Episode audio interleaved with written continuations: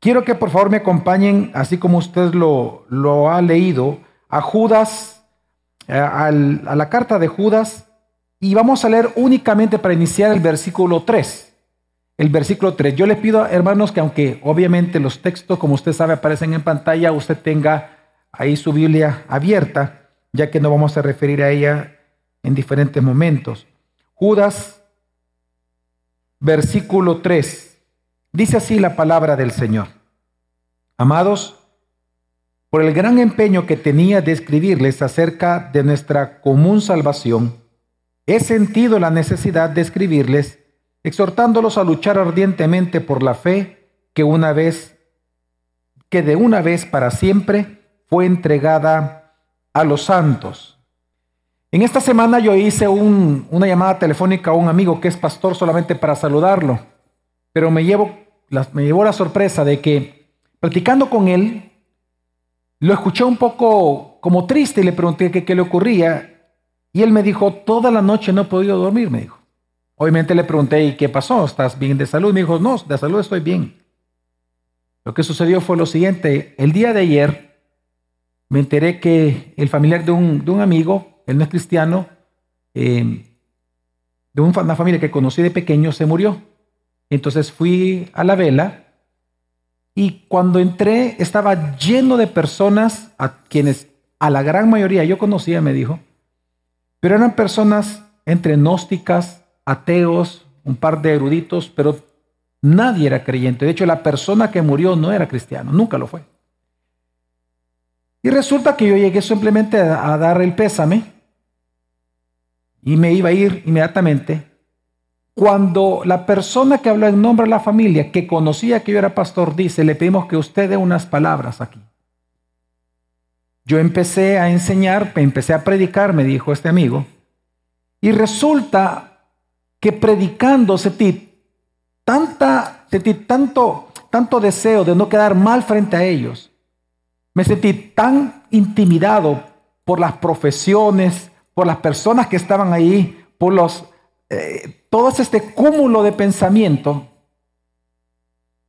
que me avergoncé del Evangelio. Pero no que no lo prediqué, me dijo, es que lo mutilé. Y evité decir cosas que los podían molestar a ellos. Porque al final el sentimiento que yo tenía, me dijo, es que yo quería no ser atacado por ellos. Que no, me, no quedar mal ante ellos por lo que ellos representaban en ese momento para mí. Y me dice, pero cuando vine a la casa pasé llorando toda la noche y me dijo, de verdad, no he dormido toda la noche pidiéndole perdón al Señor. Yo en ese momento yo le dije que Obviamente lamentaba lo ocurrido, lamentaba el dolor que tenía y que lo que me alegraba es que desde el momento que él estaba orando y pidiendo perdón es porque obviamente él es cristiano, porque él me dijo que hasta había dudado eso. Pero número dos, le dije, estás aprendiendo, yo te aseguro que una vez más te vuelve a pasar eso, es decir, tienes esa oportunidad de hablarles, no vas a cometer el mismo error. Y le dije lo siguiente luego, pero lo más importante es que tú tienes que recordar es esto, Le. ¿Te acuerdas cuando Pedro negó tres veces al Señor cuando Jesús lo buscó? dije, mira, Jesús no la atacó, Jesús no la bofeteó, Jesús no la avergonzó. Si ya Pedro ya estaba avergonzado, él mismo. Él sabía que había pecado. Jesús lo amó, le dije. Y Jesús simplemente le preguntó, ¿tú me amas, Pedro? Y Pedro le dijo, yo te amo. ¿Qué fue lo que Jesús le respondió luego? Le, le dijo, apacienta mis ovejas, Pedro. Amigo, le dije, levanta la cara, siga adelante, dale las gracias al Señor. El bien y la misericordia te siguen todos los días de tu vida. Le. Sé lo duro que es para ti eso, nunca lo vas a olvidar y estoy seguro que nunca más lo volverás a cometer. Esta anécdota que realmente fue interesante para mí, nos lleva a preguntar o a hacernos una pregunta válida en este tiempo y es, ¿cómo nosotros predicar el Evangelio, cómo mantenernos firmes en la fe, cómo no avergonzarnos de Cristo, o cómo seguir creyendo incluso el Evangelio en una era en donde se desprecia a todos aquellos que persisten en la fe cristiana. Es decir, ¿cómo nosotros podemos mantenernos firmes en la verdad en un mundo que ama la mentira y ahora persigue la verdad? Porque si nosotros nos ponemos a pensar, si la bruma del pluralismo de ideas en El Salvador cada vez está creciendo mucho más fuerte, la pregunta es cómo no dejar de confiar en lo que dice la Biblia. Pues precisamente el texto de Judas, es más, la carta de Judas responde por nosotros esto. De hecho, Judas nos dice lo siguiente, la manera en que nosotros podemos no dejar de confiar y de creer en las doctrinas es precisamente contendiendo por nuestra fe. De hecho, ese es el tema central de la carta de Judas. Él escribió la carta precisamente para eso, para hacer la exhortación a la iglesia a no dejar de luchar por seguir creyendo, por seguir confiando en las doctrinas que una vez nosotros hemos recibido de parte del Señor, las cuales estudiamos y crecemos en estas doctrinas. La manera en que tú y yo podemos mantenernos firmes en la verdad en un mundo plagado y creciente y creciendo en mentira es contendiendo por la verdad. Y esto es lo que nos enseña precisamente Judas. Él nos está enseñando la urgencia de diferenciar lo bueno de lo malo, la verdad de la mentira. Y es que si nosotros observamos la vida del cristiano normal de San Salvador, voy a hablar de San Salvador. Si vemos la vida del cristiano normal, notamos nosotros un énfasis en su vida en, en buscar o creer las tendencias culturales más que la doctrina bíblica. Y esto se ve en sus actos. Podemos ver que el cristiano normal de San Salvador, o el, que observamos en el día a día, cree más a las ideas de la sociedad, a la filosofía que impregna la cultura. Es que recordemos que la palabra cultura viene del latín cultus. La cultura siempre es el reflejo de lo que el pueblo adora, del culto del pueblo. Por eso es importante hablar, y, a mí me gusta introducir el pensamiento de la cultura precisamente por eso, porque las personas dicen cultura, ah, sí, eh, eh, eh, lo que, las, costumbres, no, no, esas son costumbres porque hay un pensamiento detrás. La cultura significa el culto que le da un pueblo a algo. En ese sentido, por eso digo, cuando vemos la vida de un cristiano de San Salvador, lamentablemente lo que vemos es que tiende más a creer lo que enseña la cultura, lo que creen, que lo que dice la doctrina. Y eso lo vemos nosotros reflejado en su forma de hablar, en su forma de decidir en el día a día. Vemos decisiones más al estilo de lo que el mundo y el salvadoreño, nuestras tradiciones, eh, la malillada salvadoreña hacemos, que lo que la Biblia muestra, cómo se tienen que hacer las cosas. Vemos esto en la forma en que se adora. Vemos ahora, por ejemplo, muchos servicios en las iglesias que se le llaman multisensoriales, en donde ya no se preocupa por lo que se enseña, sino se preocupa por lo que tú vas a sentir. La idea es que tú te sientas bien. Ya lo que predica no importa. No sé si usted sabía, pero en El Salvador ya hay muchas, no pocas, muchas iglesias que ya no tienen pastores. No funcionan con pastores. Todo es sensorial. Ya no se necesita la figura de un pastor. Todo lo hacen los vasos espirituales. El que tiene el sentir, ese va a enseñar. Si vemos la vida del cristiano en San Salvador, lo que vemos es una tendencia a funcionar en base a la creencia cultural, más que la doctrina bíblica. Lo que vemos realmente, hermanos, es lo que se llama una falta de discernimiento entre la verdad y la mentira, entre lo que es lo bueno y lo que es lo malo. Y esto especialmente se ve a la hora de ejercer el culto y la predicación en sí mismo. Hoy en día podemos ver, tal como este amigo me lo externó, una preferencia por lo cómodo que por lo controversial. Una preferencia por la experiencia que por la doctrina. De hecho, lo que sucedió después del COVID en El Salvador es que las personas ya no regresaron a las iglesias, sino que se fueron a cualquier religión o cualquier templo el más cercano a su casa. Eso usted puede ver las decisiones como las toman muchos de estos cristianos. Por lo tanto, estas decisiones que el ser humano de hoy, el cristiano de hoy, algunos o muchos, prefieren lo cómodo que lo controversial, porque eso es lo que, esa fue, fue la tentación de mi amigo en ese día. Él, él prefirió la comodidad de que no opinaran mal de él que ser controversial con el mensaje del Evangelio. Y ese fue el dolor que él sintió en su corazón, porque sabía que estaba fallándole a Dios.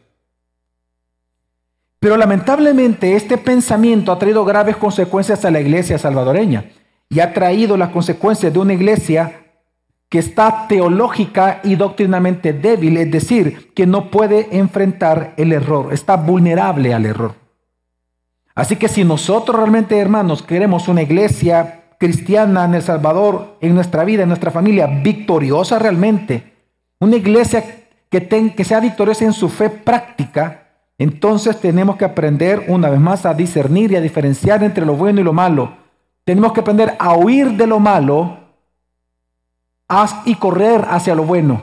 Pero para hacer eso tenemos que conocer la verdad. No podemos correr hacia la verdad que no conocemos. Ni tampoco sabremos de qué huir si no conocemos la misma verdad. Por lo tanto, por eso es que Judas, él dice que va a enseñarnos cómo contender por la fe, cómo aferrarnos a la sana doctrina en una era en donde la doctrina sana es despreciada. Porque habrán tiempos, dice el Pablo, dijo Pablo, amén, habrá tiempos en donde no querrán la sana doctrina. Y estos son esos tiempos. Y por lo tanto, Judas lo que hace ahora es enseñarnos a cómo contender por la fe, cómo aferrarse a la sana doctrina en medio de la bruma del pluralismo de ideas. Por lo tanto, eh, el llamado que yo hago a través del sermón de esta mañana es muy simple, y hermanos, y es a que contendamos por nuestra fe, porque el pensamiento impío está en aumento en nuestro país. El pensamiento impío está en aumento y es mucho más violento que antes es mucho más expresivo que antes. Por lo tanto, contendamos con nuestra fe, por nuestra fe. Ahora, ¿cómo Judas desarrolla este tema? Nos va a enseñar a través de tres cosas o tres mandatos que nos da Dios a nosotros para poder contender por nuestra fe.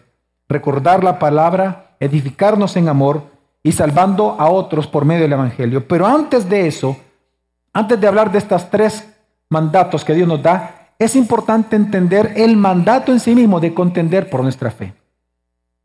Leamos una vez más, hermano, acompáñeme a el versículo 3. Dice así la palabra del Señor.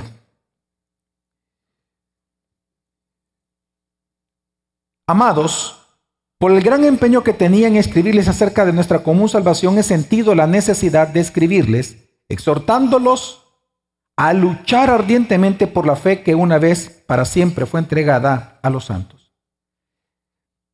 Judas comienza diciendo, calificando a los hermanos como amados.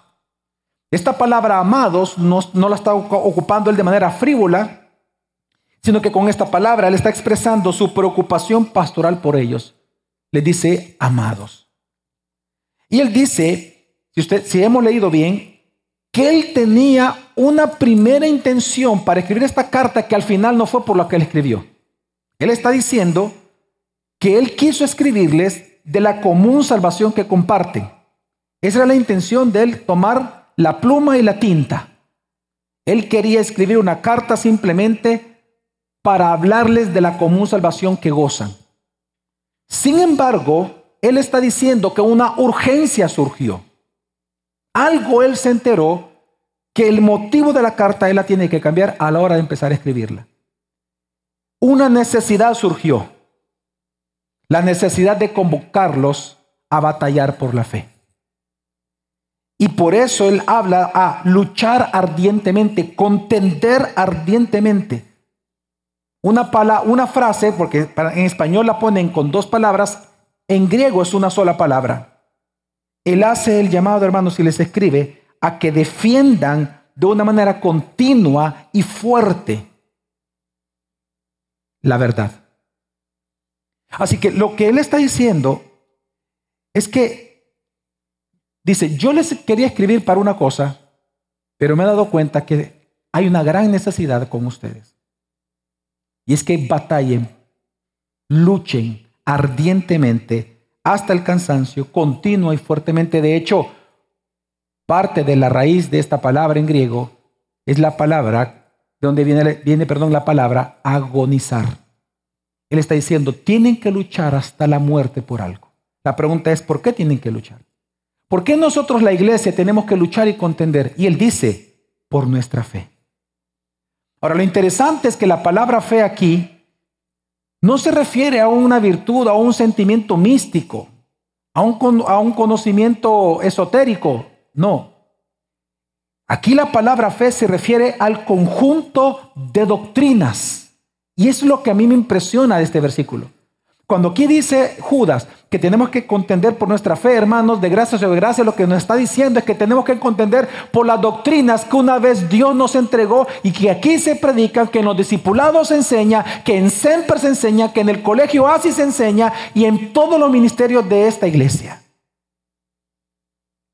A contender por las doctrinas, por la sana doctrina a contender por la fe o las doctrinas fundamentales que componen el Evangelio. Así que no es un llamado a defender una emoción, a defender un sentir, una experiencia mística, una fe en la fe, no, sino en la doctrina. La pregunta es, ¿cuál doctrina? Él dice, la entregada a los santos.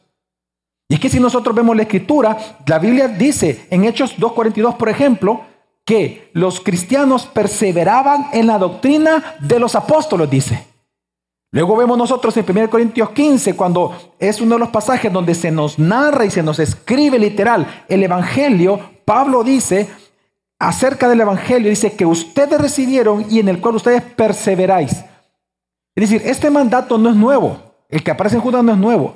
A lo largo de la Biblia nosotros encontramos de que hay un evangelio que a ti y a mí se nos ha entregado y que por lo tanto nosotros tenemos que perseverar contendiendo por él, defendiéndolo a este conjunto de doctrinas que componen el Evangelio.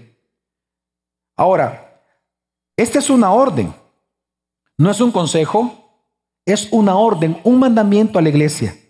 El mandamiento a luchar, hermanos, entonces, por seguir creyendo. Es una lucha para no dudar de lo que hemos aprendido. Es una lucha para no dudar de la doctrina. Porque, hermanos, vendrán tiempos y se acercan cuando lo que usted escuche lo va a hacer dudar a algunos de ustedes.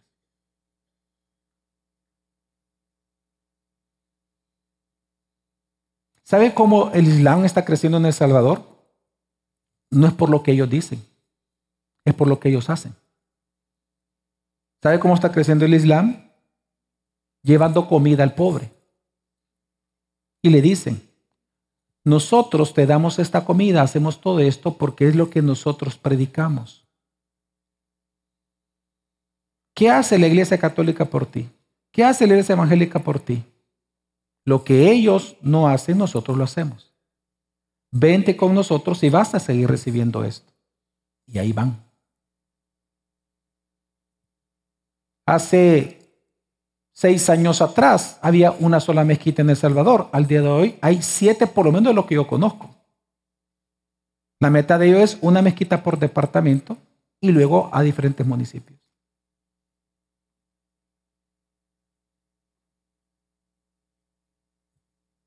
No es lo mismo que usted estando bien, tranquilo, le den una idea, usted la va a descartar que cuando usted esté en profunda necesidad.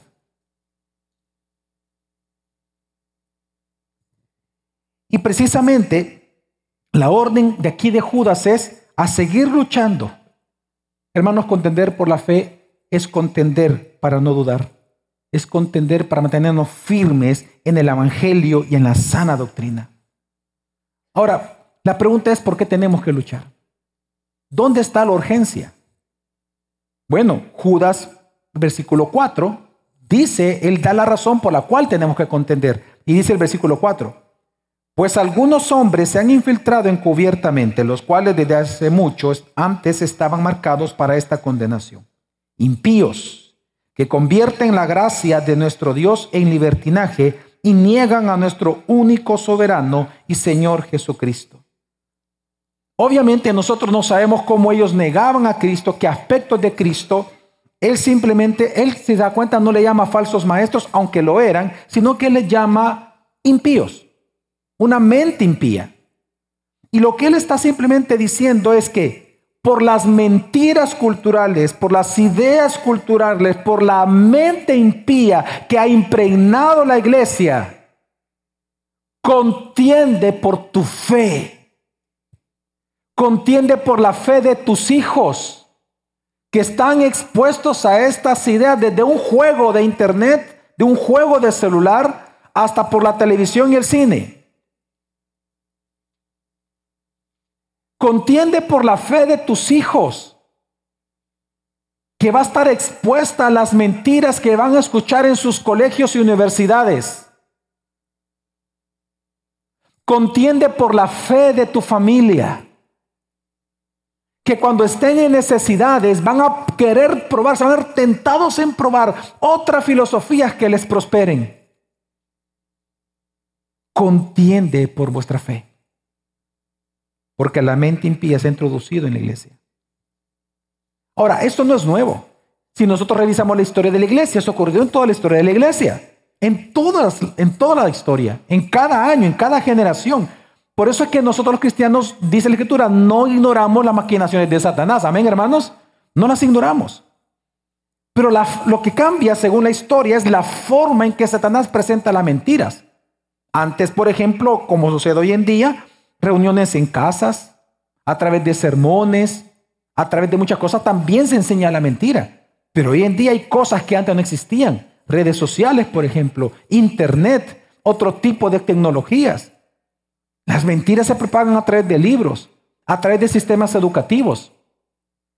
Por lo tanto, la preocupación que encontramos aquí de parte de Judas es que ellos fueran seducidos aún mucho más por las mentes impías que ya se había introducido. Así que hermanos, esta posibilidad de ser engañados es real para cualquiera de nosotros. ¿Por qué digo esto? Porque se te das cuenta, Judas le está escribiendo a la iglesia, personas ya salvas, hijos de Dios, y él mismo les está diciendo, ojo, tú puedes ser engañado, aunque sos cristiano, ojo, la posibilidad de ser engañados, de ser seducidos por ideas de impíos es real en ti. Así que mi deber es decirte, contiende por la fe. Es más, esa posibilidad es tan real que lo que yo te quería escribir, por otra ocasión lo dejo. Mejor te escribo, dice Judas, la carta, para enseñarte cómo contender por esa fe. Así que, ¿cuál es la forma de contender por nuestra fe? Si usted me sigue en la lectura, usted se va a dar cuenta que del versículo 5 al versículo 16, lo que único que hace Judas, que no vamos a predicar ni voy a mencionar nada en este sermón, sino que hasta la próxima semana probablemente, lo que hace del versículo 5 al 16 es tres cosas. Número uno, demostrarles por qué esto es real mostrándoles cómo Dios castiga a los impíos y cómo Dios castiga a los que apostatan y cómo Dios castiga a los que siendo, eh, una vez escuchando el Evangelio, se rebeldizan contra Él. Luego, Él pone ejemplos de eso del Antiguo Testamento.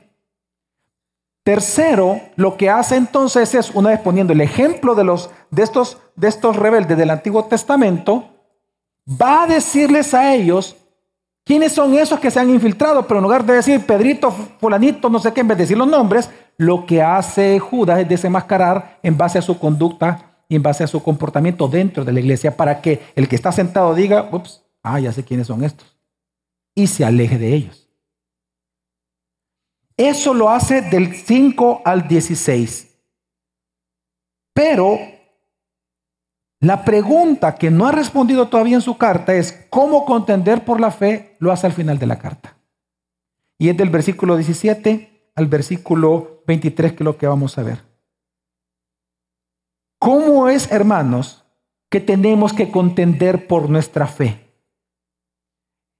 Esta pregunta es sumamente importante y la respuesta de Judas lo es mucho más. Porque fíjese que para nosotros en español, por lo menos a mí me sucedió eso las primeras veces que leí este texto, es que para mí la palabra contender es pleito. ¿Sí o no? Suena pleito, ¿verdad? Contender suena a, a que de pelearnos. Pero lo interesante es que la palabra contender no necesariamente significa un pleito alocado o un pleito eh, eh, carnal, sino que se refiere a una lucha desde la gracia de Dios. Y entonces lo interesante es la respuesta de Judas. ¿Cómo contender por nuestra fe? Número uno, recordando todo el tiempo entre nosotros la palabra de Dios. Es que recuerde usted, antes de, explicarle esto, es que recuerde una vez más cuál es el objetivo de Judas. El objetivo de Judas es enseñarles, era una preocupación genuina como un pastor, como un padre de ellos, de que ellos fueran seducidos. Entonces el llamado es a que juntos como iglesia, como comunidad local, contendieran por su fe. Así que todo lo que él va a hablar es en comunidad, no usted solo, es dentro de la iglesia local junto con el hermano que está ahorita en la par suya, en los discipulados. Allí, ahí se va a contender por la fe. ¿Cómo se contiende por la fe? Número uno, recordándose mutuamente la palabra de Dios. Dice Judas 1, acompáñeme del 17 al 19. Dice así. Pero ustedes, hermanos, perdón, pero ustedes, amados, Acuérdense de las palabras que antes fueron dichas por los apóstoles de nuestro Señor Jesucristo, quienes les decían, en los últimos tiempos habrá burladores que irán tras sus propias pasiones impías. Estos son los que causan divisiones. Son individuos mundanos que no tienen el espíritu. Hermanos, es bien conocido por todos nosotros que la manera de identificar la mentira es conociendo la verdad. Pero tan cierto como eso también lo es que la manera de desenmascarar a los falsos maestros es confrontando sus enseñanzas con la Biblia. Es que el mandamiento de Judas es, recuerden la palabra, recuerden la Biblia. Sean personas de la palabra. Sean siervos de la palabra. Sean cristianos de la palabra. Que manejan bien la escritura. Que saben el texto bíblico. Hace poco hablando con una persona, en esta misma semana, me externó unas ideas y yo le dije, ¿dónde está eso que tú me estás diciendo en la Biblia? Porque se oye lógico lo que me estás diciendo, pero Estás justificando un pecado. ¿Dónde está en la Biblia? Si está en la Biblia, perfecto. Aquí termina la discusión. Pero ¿dónde está en la Biblia? Ah, ah, no, pero es que, es que, no, ¿dónde está en la Biblia?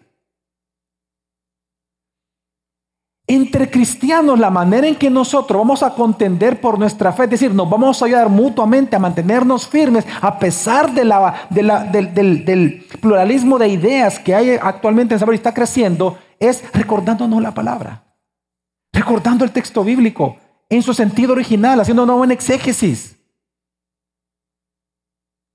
Es entendiendo cómo eso, el mensaje de ese texto apunta a Cristo. Es recordando ese texto dentro de la gran historia de redención.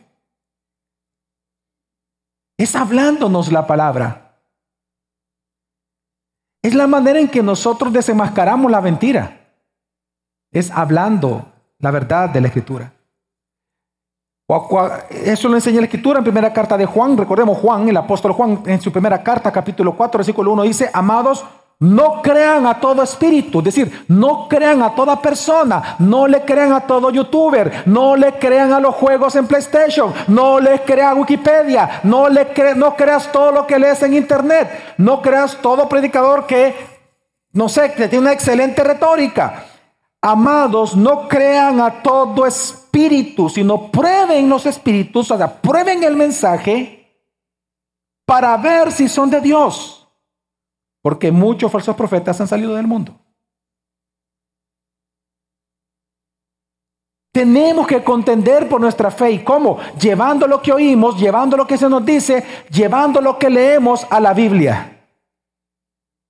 Interpretar la realidad por medio de la Biblia y no interpretar la Biblia por medio de lo que yo veo o escucho de la realidad. Al revés. Yo interpreto lo que veo por la Biblia. Así como yo necesito mis lentes para poderlo ver, y esto está entre usted y yo para que yo lo pueda ver a usted, Obviamente yo debo de ponerme los lentes de la Biblia para poder entender la realidad, para poder entender lo que estoy oyendo, viendo, lo que se me está diciendo, lo que se me está asegurando, es con los lentes de la Biblia. Y Juan es lo que dice, no le crean a todo espíritu, pruébenlos. Esto es lo mismo que sucedió en Hechos de los Apóstoles, cuando dice que los verianos eran más nobles que los demás hermanos. ¿Por qué? ¿Por qué los verianos eran más nobles? Porque ellos, la enseñanza que estaban escuchando de Pablo, ¿a dónde iban para ver si era verdad? Al texto bíblico. Al propio apóstol Pablo le estaban cuestionando su enseñanza, y más que cuestionando es llevando su enseñanza a la escritura para ver si lo que el tal Pablo que está enseñando, si en verdad es verdadero lo que está ahí conforme a la escritura. Esa es la actitud correcta. De hecho, Dios les llama nobles por hacer eso. Hermanos, nosotros tenemos que escudriñar la Biblia para ver si las cosas que oímos y vemos son así, si son verdad. Pero la gran pregunta, ¿cómo podemos probar que algo es verdad si no conocemos las doctrinas?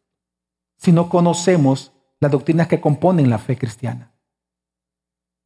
¿Cómo contender por nuestra fe si no conocemos esas doctrinas? Y ese es el problema. No hay manera. No hay manera que tú defiendas la verdad y te protejas contra la mentira si no conoces la verdad. Y esa es tu responsabilidad. Tu responsabilidad, hermano, es estudiar la Biblia, es estudiar lo que aquí se te predica. Esa es tu responsabilidad. Tu responsabilidad es luego ir a la Biblia en tu casa, estudiarla. Es tu responsabilidad discipularte. Es tu responsabilidad leerla nuevamente. Es tu responsabilidad creer eso y obedecerlo. Nuestra responsabilidad es proveerte la palabra, predicarte la palabra fielmente, lo más fiel al texto bíblico.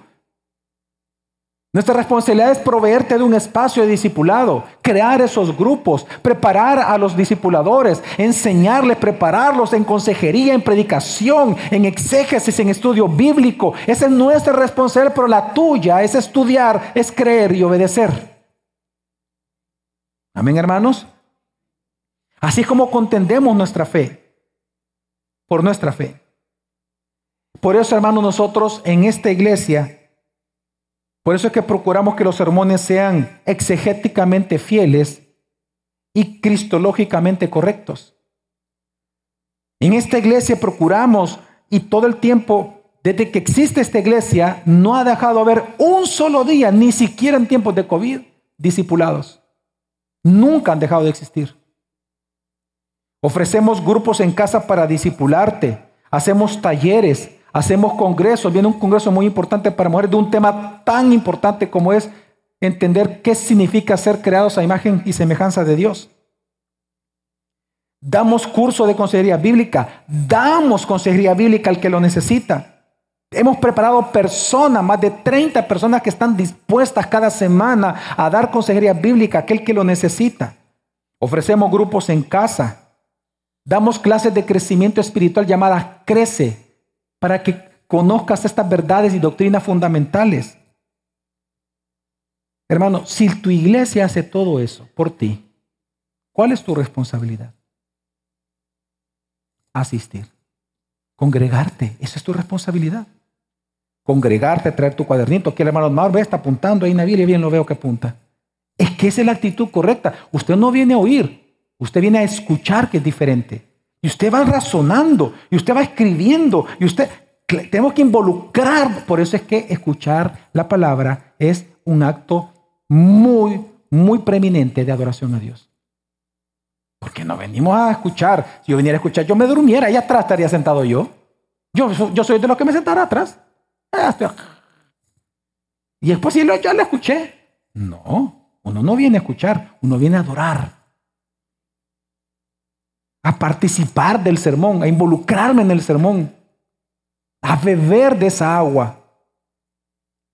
Porque el sermón es la palabra escrita predicada, pero es la palabra escrita. Entonces, tu manera, tu responsabilidad es asistir a esos eventos, asistir a esos talleres, asistir a esos discipulados, asistir a esas clases de crece, asistir a los congresos, asistir a las a Reformanda, asistir a así, asistir, asistir, asistir y aprender y aprender y practicar, practicar. Lo que ahí uno escucha. La fe que una vez se les dio a los santos. Así que lo que Judas realmente está enseñando, hermano, es que si no discernimos la verdad de la mentira, ¿sabes lo que va a ocurrir? Te dividirás de tu iglesia. Te dividirás de tu familia. Te dividirás de la sociedad. Si tú no disciernes la verdad de la mentira, ¿sabes lo que va a ocurrir en tu corazón? Soberbia, altivez, arrogancia, prepotencia las personas que no conocen la verdad son prepotentes. En sus mentiras son prepotentes. Una actitud mundana. Hermano, no sé si tú ya notaste que es el pecado en tu corazón lo que determina tu conducta. Tu mala conducta. Es el pecado en tu corazón. Jesús dijo. La fornicación, es todas las maldades, ¿verdad? La maledicencia, la envidia. ¿De dónde viene? Dijo Jesús de tu propio corazón. Por eso es que en Judas, el versículo 19, si me acompaña, él dice, estos son los que causan divisiones, son individuos mundanos. Ahí es en griego, son sensuales. ¿Quiénes son los sensuales? Aquellos que viven por lo que sienten. No, es que yo no siento perdonar. No, es que yo no siento que fue correcto. Es que yo no siento que eso sea así. Es que yo no siento que el pastor me esté diciendo lo que es correcto. Yo no siento que sea así. No tiene, yo siento, todo es sentir. Y se mueven por lo que sienten. No, yo no siento ganas de ir a la iglesia, así que no voy a ir. Yo preferiría ver a Messi, ver el partido y yo no voy. Yo siento que, no, es que yo siento que no debo de adorar así. Yo no siento que sea así. O yo siento que debo de hacer esto, yo siento que debo hacer esto otro. Todo es sensual. Y cuando alguien es sensual, escuche, es porque ya es irracional con la verdad. El sensual es irracional, es contra la razón, porque lo que Judas está pidiendo es que razonemos la verdad, es que razonemos la fe, es que razonemos lo que creemos, es que razonemos entre nosotros las doctrinas.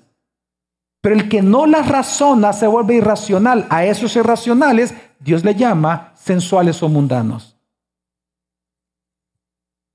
Así que lo primero es recordando mutuamente la palabra de Dios.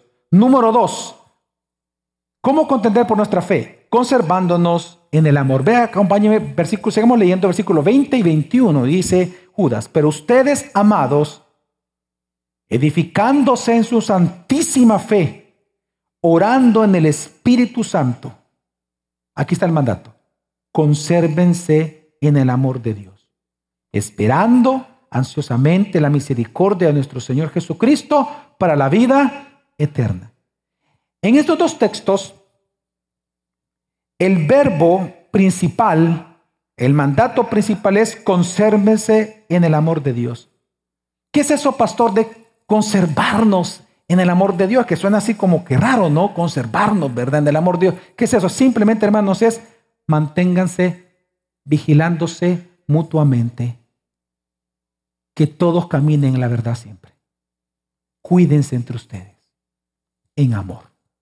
Y por amor, cuídense. Así como usted cuida a su familia, así como usted cuida a sus hijos de que no les pase nada malo cuando salen a jugar a la calle, cuando están en su casa, cuando están así, así como usted cuida a sus hijos, que no les pasa nada malo, así tenemos que cuidarnos entre los hermanos de la iglesia local, gracia sobre gracia, en amor, para mantenernos firmes en nuestra fe. Es lo que está diciendo aquí. Consérvense en el amor de Dios. ¿Cómo se hace esto? Él dice, en tres cosas nosotros tenemos que vigilarnos. Hay tres cosas que está mencionando textualmente aquí Judas, en la cual usted y yo tenemos que cuidarnos, vigilarnos de que estemos manteniéndonos en eso. Número uno, en la doctrina, una vez más. Porque dice, edificándonos en la fe. ¿Y la fe por qué viene? Por el oír. Edificándonos en la fe es que tú y yo como piedras vivas que estamos en un solo edificio, que es la iglesia, amén, nos edificamos simplemente a través de la misma palabra. Por eso es importante los grupos discipulares, porque vigilamos ahí la práctica de vida. Es en los grupos discipulares donde nosotros, tú a tú, ¿qué pasa? La pasada te vi haciendo eso, hermano, y no lo hagamos. O, hermano, mira, hiciste esto, te felicito, qué espectacular estuvo. Ánimo, hermano, sigue adelante así. Es en los grupos discipulares donde vivimos eso, donde nos vigilamos para vivir la palabra. Número dos, luego dice, en la oración, porque dice, orando en el Espíritu Santo, hermanos, eso no, eso no significa para nada orar en lenguas, orar eh, con lenguas extrañas, no. El contexto claramente marca cómo tenemos que orar. Es orando la palabra que el mismo Espíritu Santo ha inspirado. Tenemos que orar con la palabra. Tenemos que orar con el entendimiento, dijo Pablo. Eso es con lo que leemos de la Biblia. Es leyendo la Biblia que yo comienzo a orar lo que ahí mismo dice. Si la Biblia, por ejemplo, nos está diciendo esta mañana a nosotros, contender por nuestra fe, ¿sabe cómo tiene que ser su oración en esta mañana? Señor, ayúdame a contender por la fe. Señor, dame la sabiduría para contender por la fe en mi propio corazón. Señor, ayúdame a contender con la fe con mis hermanos, por nuestra fe. Ayúdanos a vigilarnos. Yo quiero ser así. Úsame, Señor. Así oramos. Es en base a lo que leemos de la palabra que nosotros oramos todos los días. Así que si queremos contender por nuestra fe, número uno, número uno dijimos recordar la palabra, pero número dos es conservarnos en el amor de Cristo. Bueno, número uno se hace por medio de la doctrina, número dos, vigilándonos que estemos siempre orando en el Espíritu Santo. Y número tres, dice, esperando el regreso de Jesús. Eso es teniendo una mente en la eternidad. Qué importante es recordarle todo el tiempo a nuestros hermanos lo que vendrá después. Es lo que yo hice con mi amigo el amigo que le conté al inicio del sermón. Con este amigo que de verdad, y mire, y, no lo cuento con gracia porque no, no, para mí no fue gracioso porque le entiendo, él pasó llorando toda la noche, literal, me lo contó. Estaba mal. ¿Y sabe qué es lo que yo hice? Le recordé nuestra esperanza del amor eterno que hay en Jesús. Eso fue lo que hice con la palabra. Yo no le hablé de una película de Netflix. Mira, fíjate que una vez yo vi una película china. Mira, mira, y esta película pasó esto, así que no te sientas mal vos. No le hablé así. No, mira, fíjate que hace poco fui a este lugar y, y, vi que, que, esto ocurrió en el colegio. Mira, o allá a este lugar y, y aprendí esto. No, no. ¿Te acuerdas cuando Pedro negó a Jesús? Le dije. ¿Te acuerdas las palabras de Jesús? Y lo llevé a esperanza. Tanto que él me lo dijo ahí, en ese momento. Ey, gracias, me dijo. No había pensado en eso, pasaje. No tenés idea del peso que se me está quitando ahorita. Gracias. Claro, su mente de pensar en el pecado que cometió en su propio corazón, en su conciencia, su mente pasó hacia las promesas eternas a la esperanza que hay en Cristo. Amén. Así es como nosotros nos vigilamos mutuamente ah, y nos conservamos en el amor. Así que hermanos, por eso mi pregunta es, ¿a dónde tú acudes cuando estás triste? Te lo pregunto de verdad. ¿Qué es lo primero que tú haces cuando estás triste? ¿Te masturbas? ¿Ves pornografía? ¿Bebes alcohol? Sales a caminar, a pasear el perro. Necesito tiempo y pones Netflix. Te vas a absorberte en el deporte. ¿Practicas algún hobby?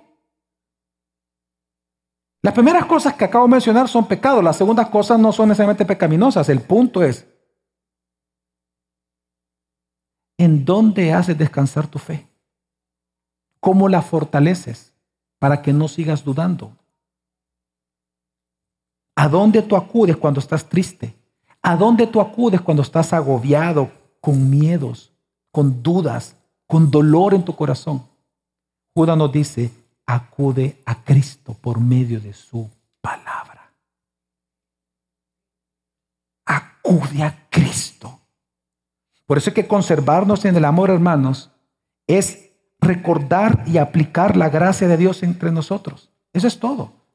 Lo digo una vez más, conservarnos en amor es recordar y aplicar la gracia de Dios entre nosotros.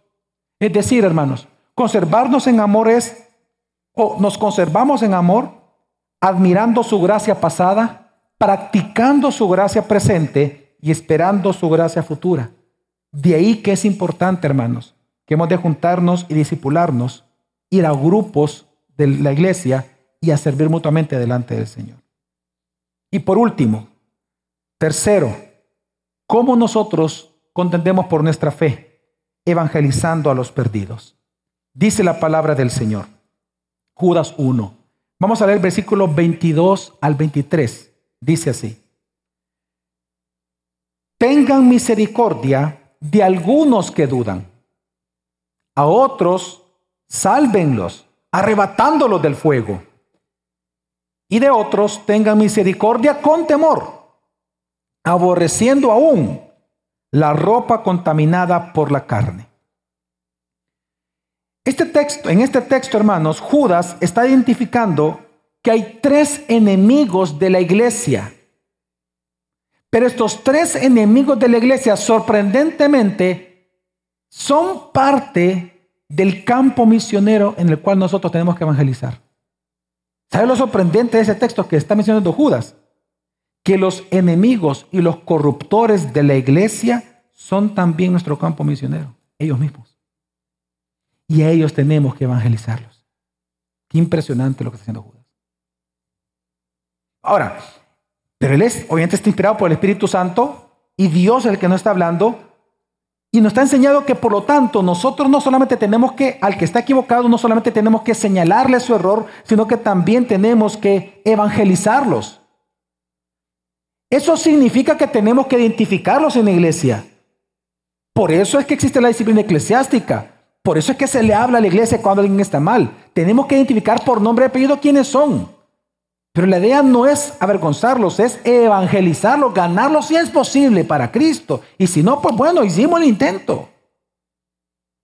Pero resulta que aquellos que son corruptores de la iglesia, a quienes nosotros en su momento, si no se arrepienten, tenemos que incluso algunos echarlos, a ellos mismos, ellos son nuestro campo misionero.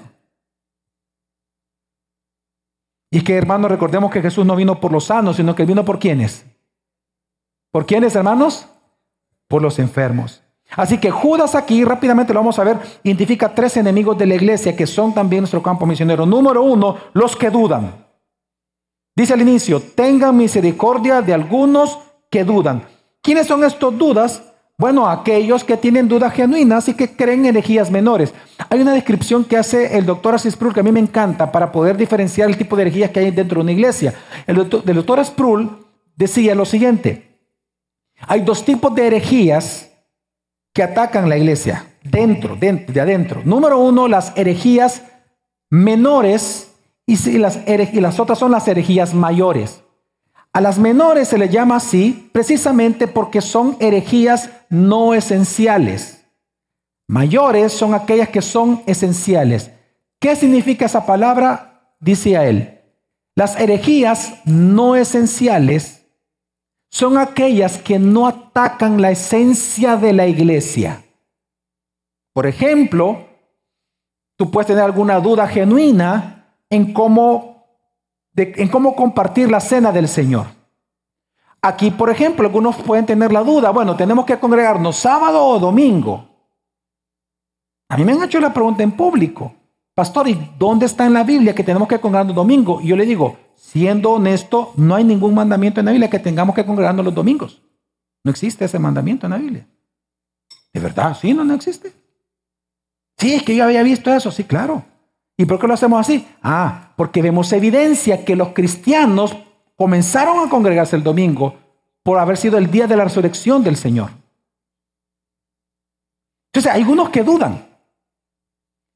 Y, molesta muchas veces eso porque comienzan a enseñar sus dudas como que fueran verdad. Y sabemos que son herejías, pero son menores porque no cambian la esencia de la iglesia. ¿Qué hay que hacer con ellos? Dice el texto. ¿Tener qué, hermanos? ¿Qué dice? Lea por favor, ¿qué dice? En su Biblia, versículo 22, tengan misericordia. En otras palabras, hermanos, evangelízalos, enséñalos, adoctrínalos. Esa es nuestra misión. Ahora, ojo, no, no nos engañemos, son peligrosos. Sus dudas, si ellos las afirman, son peligrosas. Pero aún así, tenemos que evangelizarlos. Amén, hermanos. Por ejemplo, ¿cuántos de tu casa tienen herejías menores? ¿Cuántos en tu trabajo, en tu hogar, tienen dudas fuertes acerca de la Biblia? ¿Qué haces tú con ellos? ¿Los avergüenzas? ¿Los desprecias? ¿Ya no les hablas? ¿O tú te sientas pacientemente en amor y misericordia a adoctrinarlos? Ese es el punto. Así se contiende por la fe, desde la misericordia. Número dos, segundo grupo, los perdidos. ¿Qué hay que hacer? Los perdidos, dice, hay que salvarlos. ¿Quiénes son? Dice, a otros sálvenlos, arrebatándolos del fuego. ¿Quiénes son los perdidos? Aquellos que de verdad creen ya sus propias mentiras y por lo tanto no creen la verdad del Evangelio. Ahora, esta es una tarea difícil, muy difícil, porque es muy difícil, hermano, convencer de la mentira a aquellos que la creen. Es muy difícil sacar a alguien, como decimos nosotros, de su idea cuando ya está firme en creer sus propias mentiras. Aquel que ya está engañado, aquel que defiende el engaño, aquel que enseña su engaño como verdad. A ese evangelizarlo es sumamente difícil. Pero por ser difícil no podemos decir que es imposible, porque nada es imposible para quién. Para nosotros es imposible, pero no para Dios. Así que, ¿cuál es nuestra tarea con ellos? Dice evangelizarlos como arrebatándolos del fuego. Y esa palabra arrebatándolos es con fuerza. Y es que tenemos que entender, hermanos, que por ejemplo, cuando un hijo de nosotros está en peligro de muerte, usted no le grita, usted no le avisa, usted se lanza y se lo saca.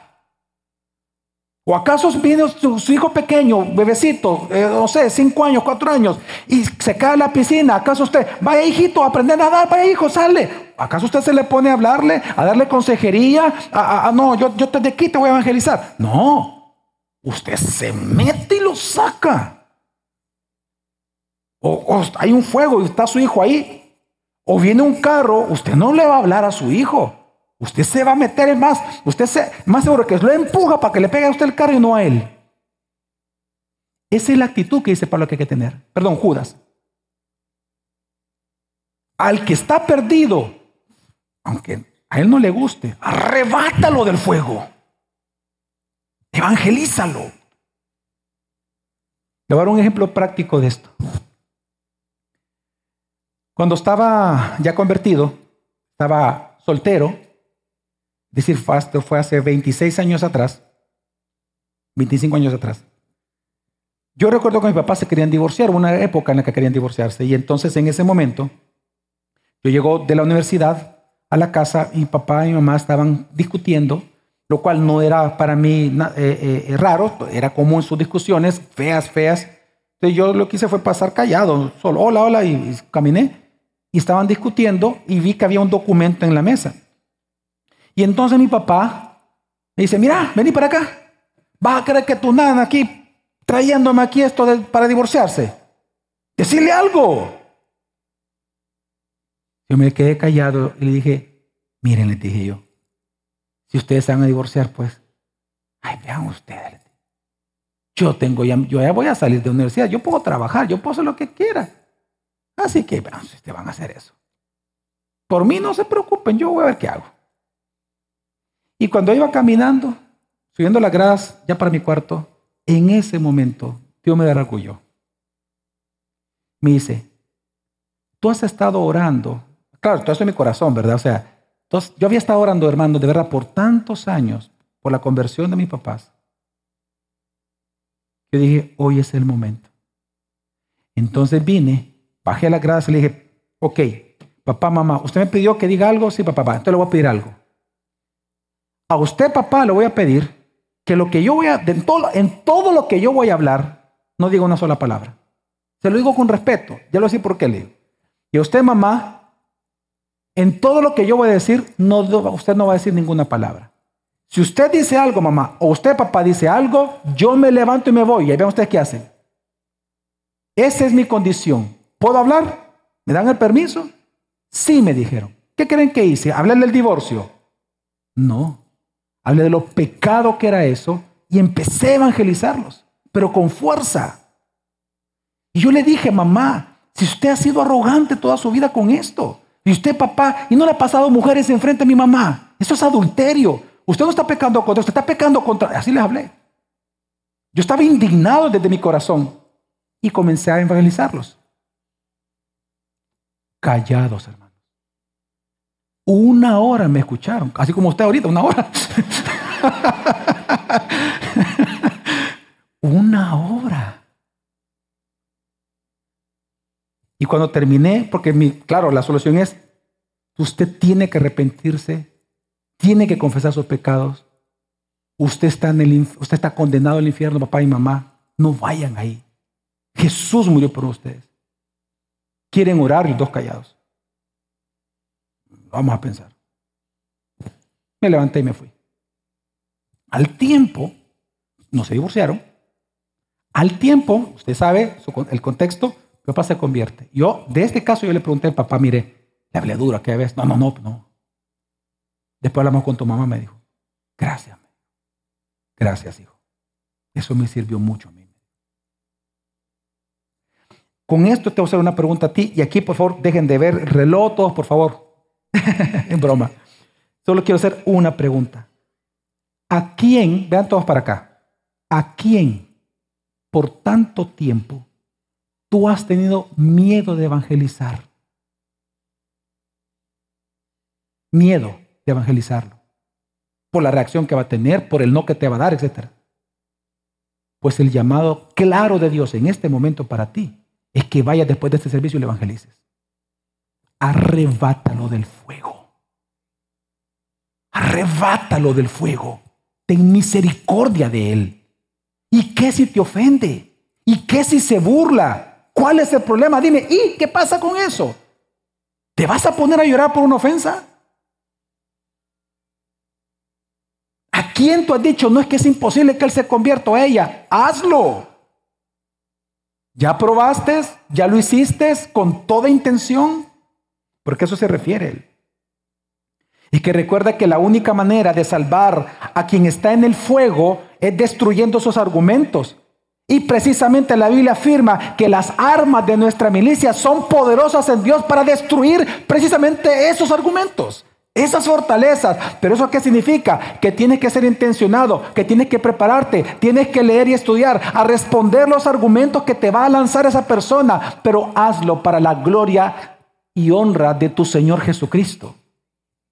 Prepárate, ve y habla con amor, con paciencia, con bondad, pero con firmeza y hermano, con argumentos serios, con argumentos serios, pero con amor y con bondad. Yo nunca le falté respeto a mi mamá y mi papá ese día. Yo lo que hice fue evangelizarlos. Y tercero, tercer grupo, los herejes. Herejes mayores, los que, los que ya atacan la iglesia, se burlan, quieren confundir, hacen con intención. Dice, y a otros tengan misericordia con temor, aborreciendo aún la ropa contaminada por la carne. Interesante que dice, que hay que hacerlo con temor. Hay que tener misericordia, pero con temor. ¿Qué es eso, pastor? Bueno, lo que está diciendo es sabiendo que tú no puedes ser amigo de esas personas, comer con esas personas, reír con esas personas, no puedes comulgar con esas personas, no puedes ser tuchero ni tuchera con esas personas, no puedes ir al cine con esas personas porque te van a contaminar. Pero lo que sí tienes que hacer es evangelizarlos. Eso sí puedes. Pero no puedes comer con ellos, como cheros. No puedes. Es con temor a Dios, de que tú también puedes ser contaminado con sus locuras. Mira, por eso dice, con temor. Es decir, sabiendo que estando cerca de ellos, tú puedes ser contaminado. Por eso es que él dice, ¿cuál es la orden? Aborreciendo aún su ropa. Esa palabra aún, ¿sabes lo que está diciendo? Que tú tienes que aborrecerlos a ellos. A ellos tú los tienes que aborrecer. Aborrecer no es odiar, hermanos. ¿Qué es aborrecer? Simple, simplemente no considerar ser chero de él. Yo lo aborrezco, es que yo no estoy de acuerdo con su conducta, ni voy a participar de su conducta, ni se la voy a aplaudir, ni voy a callar su conducta, ni tampoco voy a ser el de los opachos. Porque recuerde que el ropaje en la Biblia tiene un significado. Así como dice la Escritura que tenemos que quitarnos el viejo ropaje y ponernos el qué? El nuevo. Entonces aquí dice, aborreciendo aún su ropaje. Es decir, nosotros no tenemos que odiarlos, pero nosotros no podemos ser amigos de ellos. Ni siquiera podemos salir a platicar. Si yo me encuentro con él así en el súper, yo no me voy a poner, hey, ¿qué onda vos? Yo no soy hipócrita. Él es un hereje. Yo no le voy a decir, hey, ¿qué onda vos? ¿Cómo está? ¿Qué tal tu vida vos? No. Como bien me ha enseñado el pastor Héctor Rico eso, porque yo lo he visto haciéndolo. Cuando hacen aparecido herejes, herejes, él de un solo, fulano, ¿qué tal? Ya crees en Jesucristo. Mira, vení para acá, te quiero decir eso, y comienza a evangelizarlo. ¿Cuál? Que, es, que hay tu familia, que tú sí, ¿cuál? No, yo no soy chero. No. Antes que ser chero del diablo, yo soy hijo de Dios. El que se constituye, el que, el que es amigo del mundo, se constituye enemigo de Dios. Y ese es el punto acá. No es odiarles, es no tener comunión con ellos. Tenemos que aborrecer su conducta pecaminosa. No la podemos tolerar, no la podemos avalar, no la podemos pasar por alto, no los podemos admirar en nada, no podemos reír con ellos, ni comer con ellos, ni jugar, ni platicar, solo evangelizar. Romanos 16, 17, 18 dice, mas os ruego hermanos que os fijéis en los que causan divisiones y tropiezos en contra de la doctrina, la fe, que vosotros habéis aprendido. El mismo texto de Judas y que os apartéis de ellos. Porque tales personas no sirven a nuestro Señor Jesucristo, sino a sus propios vientres y con suaves palabras y lisonjas engañan los corazones de los ingenuos. Así que hermanos, ¿cómo contender por nuestra fe? También evangelizando a los perdidos, pero temiendo a Dios mientras lo hacemos. Amén, hermanos. Así que, para concluir, Hermano, el pensamiento impío está en aumento en nuestro país. Por eso la pregunta es, ¿cómo mantenernos fieles a Dios? ¿Cómo proteger a nuestra familia de este pensamiento impío? Hermanos, es contendiendo por nuestra fe. Número uno, recordándonos la Biblia. Número dos, vigilándonos en el amor mutuamente, que estamos viviendo la palabra. Y número tres, evangelizando a los perdidos, pero con temor al Señor en nuestro corazón. Amén. Así que mi llamado es a contender por nuestra fe, porque el pensamiento impío aumenta en El Salvador. Vamos a orar.